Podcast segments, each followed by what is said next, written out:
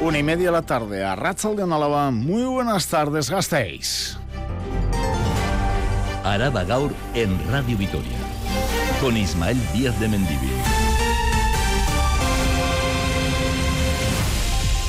El día que comienza la obra en la vía pública vitoriana más importante de los últimos años, en Oserran, está activa por fin la ambulancia medicalizada ansiada en Álava, que tendrá base en Langraitz, en Anclares de la Oca.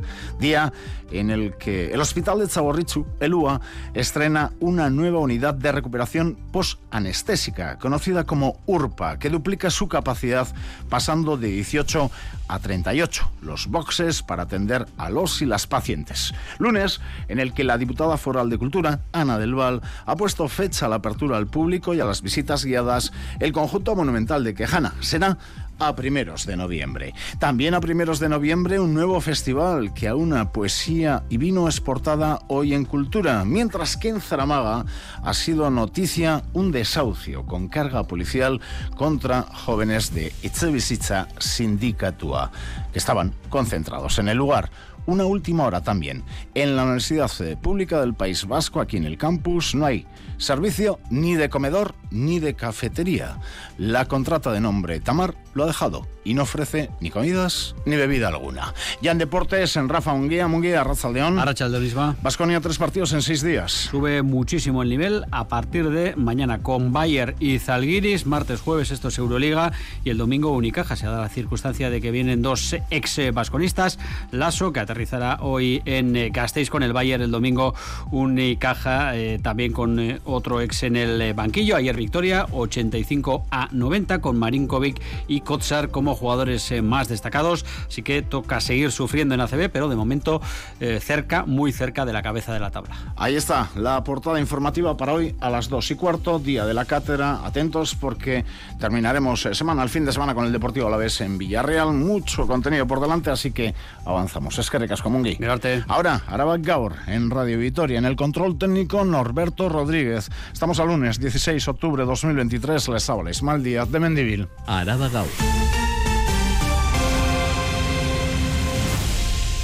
Temperaturas eh, templadas hoy en Araba, con nubes y claros, como ven, viento de sur, con lo que más grados al norte, en Ayer Aldea, 25, que en la Llanada o en Río Jalavesa. Nos quedaremos por aquí en 22 eh, grados. En estos momentos tenemos 20. Mañana subirán las temperaturas máximas un par de grados más. Y en el cielo, nubes por la mañana y apertura de claros por la tarde. Y el miércoles, algunos pequeños cambios. Muchas nubes por la mañana, alguna lluvia débil al norte y claros por la tarde. Temperaturas entre 22 y 25 grados. No llueve y se está notando, desde luego, en los embalses del sistema Zadorra. Ullibarri está al 57,4%, Urrúnaga al 55% de su capacidad. Sin accidentes graves en las carreteras de Álava, según información de la Ertzanza, arrancamos con obras, con afección al tráfico. Hoy comienzan las obras, sí, por fin, desde la reforma de la calle en Los Serrán los Serrán Berría, y habrá que acostumbrarse porque los trabajos durarán 17 meses, casi un año y medio. Las primeras afecciones al tráfico las vemos desde hoy en las calles Libertad o Monseñor Estenaga. Habrá más cortes de tráfico, pero llegarán de forma escalonada en nuevas fases. Silvia Núñez. La calle Los Serranes, hoy una gran arteria de la ciudad con cinco carriles de circulación y aparcamiento que se van a reconvertir en un bulevar verde sin tráfico. Los coches circularán solo por José Mardones cuando acaben las obras. El objetivo, crear una nueva zona de ocio y esparcimiento, pasar del gris al verde. Nos lo explica la concejala de Espacio Público Beatriz Artolazábal. Naturalizar una zona eh, muy gris. La calle Los Serrán es una zona con mucho asfalto. Lo que queremos es cambiarle la imagen, hacerla mucho más verde, más amable, con mayores espacios para el ocio y para el juego también de, de los más chiquis. El precio a pagar para esta renovación que cambiará integralmente la calle Los Serrán serán las molestias al tráfico y a vecinos y vecinas. Desde hoy y durante un mes habrá afecciones en Monseñor Estenaga primero, en la calle Libertad después. En ninguna de estas calles podrá girarse hacia la izquierda. Nos lo cuenta con detalle el concejal de tráfico Iñaki Gurtubay. Desde Monseñor Estrenaga no se puede pasar a Obispo Ballester o a la calle Hortaleza, se cortará ese eje y la gente simplemente tendrá que desviarse para acceder a Obispo Ballester por Los Serrán hasta la rotonda de Parralde y luego volver a retomar Obispo Ballester. ¿no? En principio es un corte necesario para empezar esta obra. Creemos que es una afección, lógicamente, pero creemos que bueno, conseguiremos que la gente nos acostumbremos. Una zona más naturalizada, con más arbolado, que ayudará además a la adaptación al cambio climático. Todo ello con una inversión de 12 millones de euros, parte con financiación europea. Lo veremos si se cumplen las previsiones en la primavera de 2025. También en la movilidad, en esta jornada de lunes, se están realizando cortes de calzada en la Nacional 240, más o menos, entre Miñano Mayor y la zona de Luco, por trabajos de refuerzo del firme. Sentido Bilbao. Este trabajo y este refuerzo del firme en la Nacional 240. Dirección Urbina, dirección Legutio. Además, campaña especial de tráfico de la policía local esta semana dirigida a evitar atropellos en las vías urbanas y también relacionado con el tema de la movilidad, en este caso el aparcamiento. Hoy reunión de vecinos en Santa Lucía, en Judimendi. Están dándole vueltas el vecindario de ambos barrios, si solicitan o no una ampliación de la OTA, porque ven como sus plazas de aparcamiento tienen cada vez más problemas para aparcar porque la OTA se está extendiendo hasta las calles adyacentes. Además tenemos una portada relacionada con la salud. En esta jornada la nueva unidad de recuperación quirúrgica de Richu más conocida como la URPA, moderniza y duplica el número de boxes. Pasa a tener 38.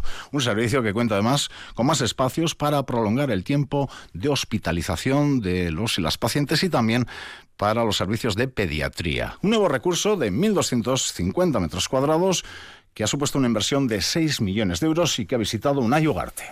El personal sanitario satisfecho con esta ampliación y modernización de la URPA durante la visita a las nuevas instalaciones. Ahora no habíamos podido ampliar mucho este área por falta de camas en la URPA, pero bueno, que estamos muy ilusionados con esta nueva URPA. La nueva unidad duplica el número de boxes en 20 más. Gochones Agardui, consejera de Salud. Pasamos de una capacidad de 18 boxes de URPA a 38. Son 6 millones de obra e infraestructuras para dotarla adecuadamente, porque dentro de estos 38 eh, boxes de URPA vamos a tener, por ejemplo, pues 5 unidades de URPA pediátrica otros cinco para hospitalización post-operación más prolongada. Lander Hijona, director médico de Osi Araba que son boxes que están cerrados y que están preparados para tener pacientes cuya duración y estancia en la URPA vaya a ser más de 24 horas, ¿vale? Esto antes no lo podíamos hacer porque no estaba completamente acondicionado para este objetivo. Además, hay dos voces más de aislamiento para casos de pacientes inmunodeprimidos o con COVID.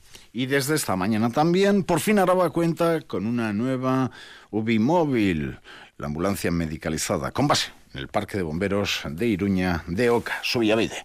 Esta quinta ambulancia medicalizada para el territorio alavés permitirá atender intervenciones en la capital y en la zona rural alavesa. Un nuevo servicio dotado con 18 personas para prestar un servicio 24 horas, todos los días de la semana. Guachones Agardi, consejera de Salud del Gobierno Vasco ha empezado a las 9. Esperemos que lo que nos sirva es para esa mejora continua en la que siempre, siempre desde Osaguidecha y desde el Departamento de Salud estamos empeñados, ¿no? Reducir aquellos servicios que aún siendo buenos, tal como los estamos prestando y trabajando en red como hacemos, podamos mejorarlos. Y mañana se celebra el Día Mundial del Dolor. Seguimos en el ámbito de la salud y el jefe de la unidad específica de la OSI Araba, que se dedica a combatir el dolor, a combatirlo, ha estado esta mañana aquí en Radio Vitoria. Enrique Várez ha explicado que unos 1.700 alaveses y alavesas han acudido este año a la unidad por dolencias que afectan a muchísimas personas y que soportan mejor las mujeres. El dolor lumbar, dolor lumbociático, el dolor cervical, el dolor de hombros, el dolor de caderas, de rodillas, sigue siendo el más prevalente, pues porque eh, ese va a producirse de forma consustancial con el ser humano, basta convivir los suficientes años. Las mujeres eh, son mejores sufrientes, eh, tienen una mm, estadística superior de dolor respecto a los hombres y en muchas ocasiones quiero pensar que en nuestro medio no eh, han sido tratadas de manera diferente. Araba Gaur. Las noticias de Álava. Vamos a tomar el pulso al día a día en nuestras instituciones, hoy comisiones, la lista de espera.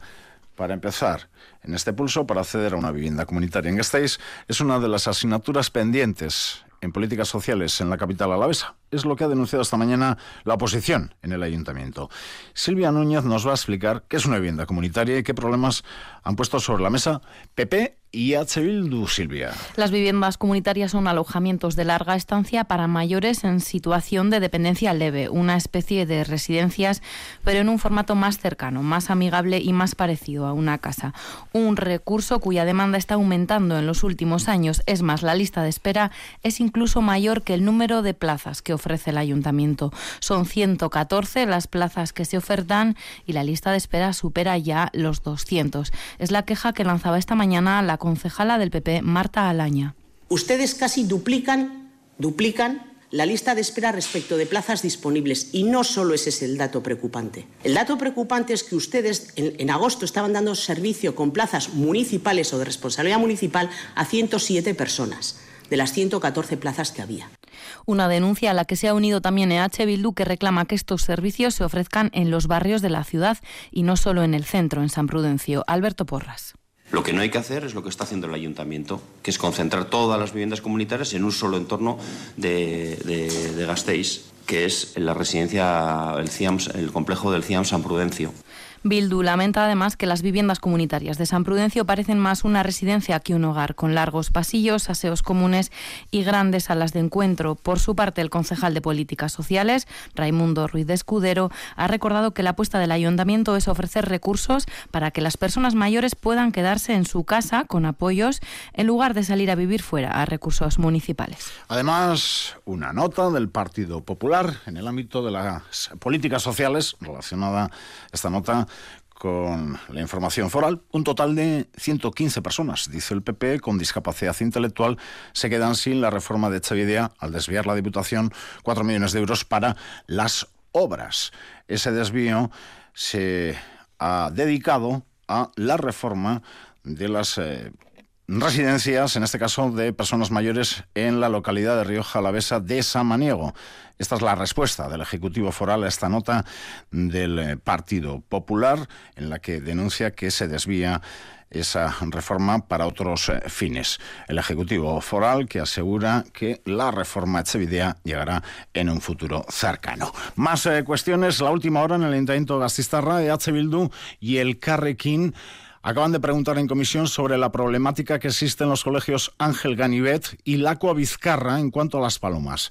Ambos centros escolares como saben, han tenido problemas con las palomas. El primero cerró el comedor por larvas en el espacio un par de días y el segundo ha encontrado palomas muertas. El gobierno municipal, por su parte, explica que en ambos casos se han tomado medidas y se han personado en los colegios para realizar labores de limpieza. Subrayan además que se han puesto en contacto con las asociaciones de madres y padres de ambos eh, colegios. Ana López Duralde, concejala de salud en el Ayuntamiento de Gastistarra. Se le ha informado en numerosas ocasiones al centro educativo la necesidad que vemos de colocar tapas en las papeleras en todo el centro para eliminar una fuente de comida que atraiga a las palomas, además de intensificar las eh, labores de limpieza de las zonas afectadas. Además, instalar un sistema de cerramiento automático para la puerta de acceso al patio cubierto. Valorar la necesidad de colocar más medidas de refuerzo antipalomas.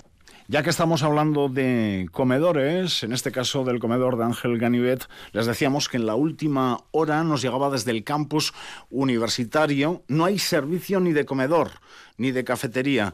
La contrata de nombre Tamar lo ha dejado y no está ofreciendo ni comidas ni bebida alguna. Así que estamos ya en el campus universitario recogiendo voces de afectados y afectadas. ¿Las escuchamos? Pues me parece fatal, la verdad, porque me lo estás diciendo ahora tú y yo, pues ahora, ¿dónde como hoy, por ejemplo? Gaur bazkaltzea jumargen, un merez? Ya. Osea, egia esan kriston fastidio hain digute, porque gaur arroz da lakuna zeon, eta ba, nahi genuen jan. Gainera, hori ze bazkaltzen duguk. Azkenean dirutzatu zestu da bernetan egunero, eta hau alternatiba hona zen. Egia esan, gaizki iruditzen zait. No me he enterado antes, cuando iba por un sándwich estaba cerrado. A ver, yo entiendo que, pues para gente que iba usualmente a comer y así, pues sí que puede ser una putada, pero para nosotros es justo que cogíamos, no sé, pinchos y así podemos ir a la cafetería de letras. Habrá que buscar alternativas, ha sido un shock, la verdad. Volvemos al Ayuntamiento de Gastistarra, pero miramos a la jornada del miércoles. Mañana, por cierto, en Comisión de Hacienda se debaten las enmiendas de los grupos eh, políticos a las ordenanzas fiscales. Así que mirando al miércoles, el PP dice que va a defender ya la propuesta con la que pretende sacar de las aceras y poner orden en los patinetes eléctricos en Vitoria. Así que los patinetes serán tema el miércoles. Más para el miércoles. Vuelve al debate municipal la posible pérdida de una ayuda europea. Esta vez les contamos que está en el aire el proyecto de convertir el ensanche en un ecodistrito emprendedor. Conocimos esta iniciativa hace un año, pero el ayuntamiento renunció a la financiación europea el pasado mes de junio, Silvia. Casi medio millón de euros, en total 400.000, concedió Europa al ayuntamiento Gasteiztarra para crear el llamado Ensanche Ecodistrito Emprendedor, un proyecto que pretendía reactivar y revitalizar esta zona de Vitoria, el ensanche, con dos ejes principales, el medio ambiente y el emprendimiento.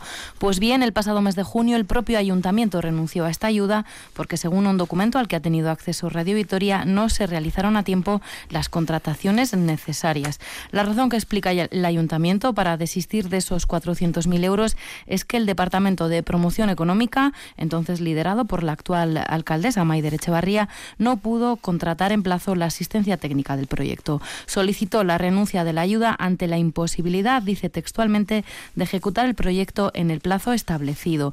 La buena noticia es que ha llegado una nueva prórroga que ampliaría el plazo. No se sabe, por lo tanto, si habrá otra oportunidad para este proyecto o si en cambio tanto la propuesta como la financiación europea deberán quedar en un cajón. Lo sabremos el próximo miércoles en la Comisión de Promoción Económica o al menos es lo que preguntará EH Bildu a la concejala Mariana Anclares que ha tomado el relevo esta legislatura a Echevarría en el departamento. De las, de las comisiones, quiero decir, municipales a Juntas Generales de Álava. El conjunto monumental de Quejana se va a abrir al público en breve. La diputada foral de Cultura y Deporte, Ana del ha anunciado que las visitas guiadas comenzarán la primera semana de noviembre. Además, asegura se va a invertir en el Iradir Arena si lo reclama el Ayuntamiento Gasteiztarra. Edurne Trascastro. La diputada de Cultura y Deporte, Ana del Val, desea que el conjunto monumental de Quejana sea un elemento estratégico que dinamice toda Álava. Se va a desarrollar un concurso de ideas para el complejo, pero en noviembre ya se ponen en marcha las visitas guiadas a la capilla de Nuestra Señora del Cabello y a la torre. Vamos a facilitar que la ciudadanía pueda visitar cuanto antes la capilla y la torre. De hecho, este día 29, dentro de las jornadas europeas del patrimonio, hay una visita extraordinaria ya organizada pero hoy les puedo anunciar que la primera semana de noviembre se posibilitarán esas visitas ya de forma ordinaria. En marcha además la conservación de los sepulcros y la intención de que retornen a Quejana las obras que actualmente están en el Museo de Arte Sacro. Inversión anuncia por otra parte del Val en el Iradier Arena, en Gasteiz, si el Ayuntamiento de Vitoria así lo considera.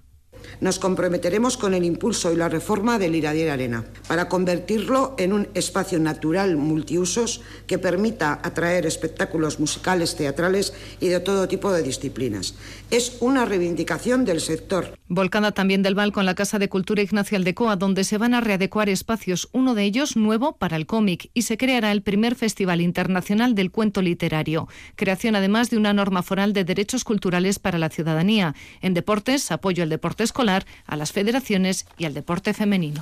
Y esta tarde, constitución de la cuadrilla de Rioja Alavesa, en La Guardia a las 7. Presidencia, en este caso, para el Partido Nacionalista Vasco. Esto es Araba Gaur, con Ismael Díaz de Mendivil. 11 minutos eh, para las 2, 20 grados en el sur de Vitoria-Gasteiz. Esta mañana se han liberado dos aguiluchos pálidos en una finca de trigo en Averasturi, ya cosechada, entiendo. Es una especie que solo se reproduce en Araba. La climatología adversa, la maquinaria agrícola y algunos animales son las principales amenazas para la especie. Ha estado en Averasturi Miriam de la Mata. Orgas y Chimisu son los dos ejemplares liberados en una finca de trigo que se cosechó en Averasturi. El pasado 2 de agosto, cuando se terminaba la cosecha de cereal, retiraron un nido de tres pollos de aguilucho pálido. En Araba destaca también el aguilucho cenizo. Ambas son especies que nidifican en el suelo, por lo que la mayor parte de los nidos pueden perderse por la amenaza de otros animales, principalmente mamíferos, o por situaciones meteorológicas adversas. Este año por la extrema sequía, incluso también por atrapamiento de maquinaria agrícola. El 60% de los nidos se pierden y el 40% restante, el 20%, se pierden antes de que empiecen a volar. No obstante, este año lo catalogan como uno de los mejores hasta la fecha. Arturo Rodríguez, de la Asociación ONZA. Este año ha sido la mejor campaña de la historia. Hemos salvado 33 nidos, hemos eh, salvado 30, 61 pollos de las dos especies. A lo que se le suman 48 aguiluchos cenizos y 13 aguiluchos pálidos. Valoran muy positivamente la colaboración de los y las agricultoras, ya que gracias a retrasar la cosecha posibilitan la protección de los nidos y más tarde en el centro de recuperación Martioda desarrollan la capacidad de volar y aprender a cazar para garantizar su supervivencia una vez liberados. Seguimos con Adrián Nicolai, más noticias. Una mujer ha sido desahuciada en Zaramaga. Echevisita Sindicato ha intentado parar este lunes un nuevo desahucio en el barrio de Zaramaga. Ante el bloqueo, Erchenche y Policía Local han cargado contra los allí concentrados para permitir el paso de la comitiva judicial. El sindicato ha denunciado que la persona desahuciada es una mujer vulnerable, víctima de violencia machista y que actualmente estaba pagando el alquiler. Detenido por agresión sexual. Los hechos sucedieron en la tarde del jueves en un establecimiento hostelero de la calle Pamplona. La policía local acudió al local porque un varón de 27 años había sido agredido. En el lugar, una testigo indicó que el hombre había estado molestando y le había tocado el culo. Posteriormente, tres varones encapuchados accedieron al establecimiento y agredieron a este hombre. Más detenido por agredir y amenazar a su pareja. Los hechos sucedieron en la madrugada del jueves cuando un varón de 22 años agredió a su pareja sentimental. Un testigo corroboró los hechos por lo que el varón fue detenido. Y la audiencia de Álava juzga hoy a un hombre por intentar matar con un cuchillo a un testigo fundamental que iba a declarar contra él. Ocurrió en julio del año pasado. El acusado, en prisión provisional, vio sentada en una terraza de un bar de Gasteiz a la víctima y le preguntó si iba a testificar contra él. Entonces fue a una tienda, compró un cuchillo y se lo clavó por la espalda. La Fiscalía pide para él 11 años de cárcel por un asesinato en grado de tentativa. Además, la tercera edición de En el Foco da hoy su pistoletazo de salida. Del 16 al 19 de octubre, estas jornadas analizarán la democracia y los conflictos en Latinoamérica. Además, con motivo de las jornadas, la Plaza de la Virgen Blanca acoge hasta el 29 de octubre la exposición Herida Abierta en Latinoamérica, luchas y memorias en los territorios. Edu León es su autor. Se van a ver tres capítulos sobre esa América Latina. Uno es Ecuador, con las luchas indígenas. También está una parte súper importante en la que mm, rescatamos de la memoria las grandes masacres de un conflicto en Colombia. La intención es dar rostro a esas cifras y rescatar de la memoria. Y luego, por último, está Honduras, que vive un momento muy difícil en que los intereses capitales están entrando con mucho poder. De cara a mañana, dos previsiones. Ténganlas en cuenta. Recuerden, huelga en la concertada, en la educación concertada, que se llamaba antes privada. Va a afectar a miles de alumnos y alumnas. Entre mañana y el jueves. Y mañana, concentración en Judimendi para reivindicar un nuevo centro Bizan Judimendi. Esa concentración va a ser en la calle Colaegoiti, frente al actual Bizan. Colaegoiti, 6 de la tarde. Araba Gau. Cultura. Charo y Doclis. Charo, que bien estabas la semana pasada. No estoy mal ahora tampoco, ¿eh? Es verdad. Bienvenida. La Gasteiztarra Mayalen Berasategui y Suaita. José Mari Berasategui, Premios Euskadi. Curioso, 2023 en la categoría de traducción literaria al euskera por Paradisua, novela del Nobel de Literatura, Ayamá, Abdul Razak Gurna. Una lectura deliciosa en un euskera rico, preciso y natural que nos acerca al lejano y desconocido mundo africano, según el jurado. Berasategui hija agradecía a la asociación Arrasate Euskaldun de Sagún que impulsa el premio de traducción corta Joaquín Saitegui, convocatoria que ha propiciado este trabajo. Urtero, eh, arrasate Euskaldun dezagun eh, elkarteak eh, antolatzen du Jokin Zaitegi sariketa itzul, eh, hori, libur, Nobel saridun baten liburu bat euskaratzeko, eta, bueno, horri esker daukagu orain eh, e, gurnaren liburu bat euskeraz, ez? Bestela ez dut uste eukiko, eukiko genukenik. Hoy también se han dado a conocer nombres de galardonados con el Euskadi en categorías de literatura en castellano y ensayo en euskera y castellano. Alejandro Morellón ha sido distinguido en la categoría de literatura en castellano por El peor escenario posible, un libro de relatos premiado el año pasado con el Ignacio Aldecoa. Y miren, Bella Labeitia y Ander Izaguirre han sido merecedores del Premio Euskadi 2023 por los ensayos Norberak Maite Duena y Vuelta al País del Cano. La nómina de premiados la completan Arancha Urreta Vizcaya, Pachizo Pizarreta y Joseba Larrache, galardonados en las categorías de literatura en euskera, literatura infantil y juvenil en euskera e ilustración de obra literaria respectivamente. Y la entrega, recuerden, Premios Euskadi Literatura va a tener lugar el 15 de noviembre en Guecho. Y en noviembre se va a celebrar la primera edición de Ardo Poesía.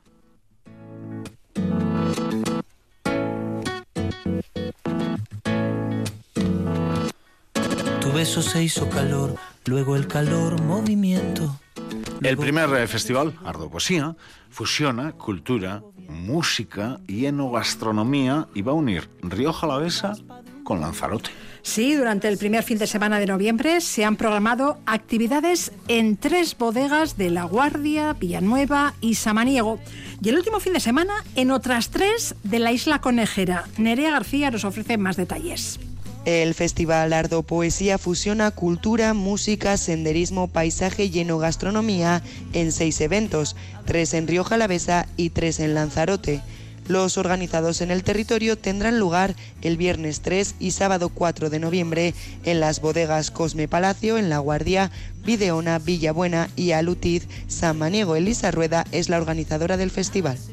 Los lazos, los lazos culturales fomenta la apreciación de la diversidad y promueve el turismo y la economía local, mientras celebra las tradiciones y la creatividad artística. Las bodegas de Lanzarote vendrán a los tres eventos organizados en Rioja Alavesa. En cada una de las bodegas será protagonista la música, el enosenderismo o la gastronomía. Eduardo Pascual de la bodega Alutiz que somos bodegas de Rioja, a somos muy diferentes entre nosotras, desde una bodega familiar, desde una gran bodega y desde una nueva bodega que se ha inspirado ahora mismo hace poco, que se ha instalado hace poco en Rioja Alavesa. Las entradas se pueden adquirir en la página web www.ardopoesia.com.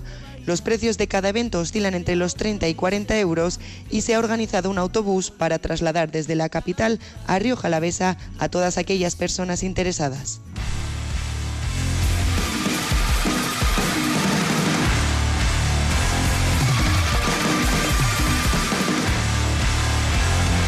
Hace ahora un mes el grupo Lear publicaba esta canción y anunciaba que iba a hacer una larga pausa.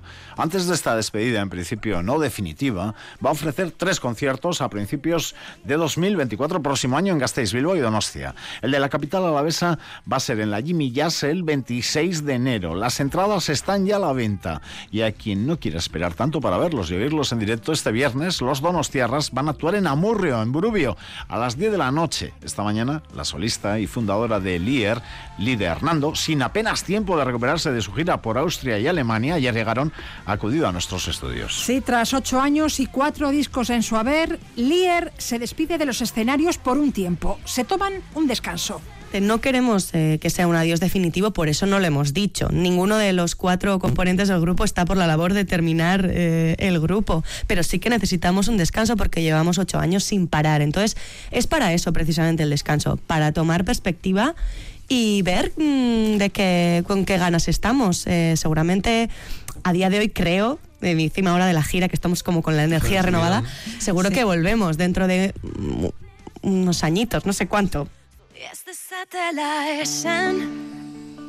En marzo de 2024 nos dirán hasta luego, pero antes presentarán en la Soca de Durango el maxi single Versus, que incluye sus dos últimas canciones, la balada Eramaten, estrenada en febrero, que oímos ahora, y la furiosa Orchak, con la que iniciábamos la crónica. Asimismo, han programado tres conciertos de despedida en las tres capitales vascas. El primero de ellos, como decía Ismael, en la Jimmy Jazz el 26 de enero. Las entradas ya están a la venta. El penúltimo concierto en Tierras Alavesas, antes de su despedida temporal, será este viernes en Amurrio, en Burubio, el Cartea. El repertorio recogerá lo mejor del Lier. Y Charo, terminamos. Un par de citas eh, para esta tarde. A las 5 en el Palacio de Viasuso, Juan Faura impartirá la charla Autolesión. ¿Qué es y cómo podemos ayudar? Y a las seis y media en la Casa de las Mujeres, en el Palacio Chanove, relatos narrados por Virginia Imaz. Y a las 7 en la Casa de Cultura podemos con una tercera, Ignacio Aldecoa, Florida. Kosaravsky, bibliotecario ruso, va a compartir su vida de resistencia a la censura en la conferencia Una historia de oposición a la censura en las bibliotecas rusas. Hasta aquí, Charo. Bienvenida. Bien hallados. Radio Victoria.